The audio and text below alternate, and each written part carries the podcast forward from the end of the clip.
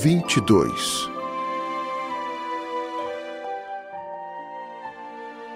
Bom dia. disse o pequeno príncipe. Bom dia. Respondeu o manobreiro.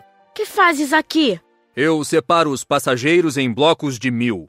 Despacho os trens que os carregam, ora para a direita, ora para a esquerda.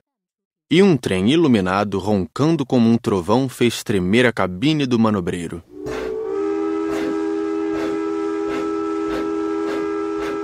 Eles estão com muita pressa. O que é que estão procurando? Nem o homem da locomotiva sabe.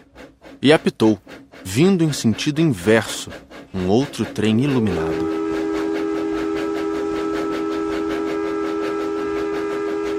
Já estão de volta? Não são os mesmos. É uma troca. Não estavam contentes onde estavam? Nunca estamos contentes onde estamos.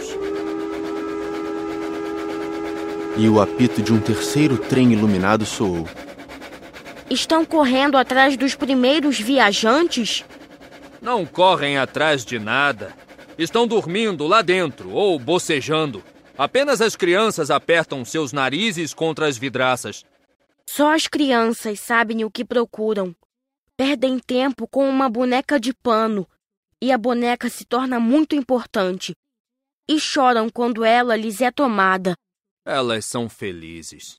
disse o manobreiro.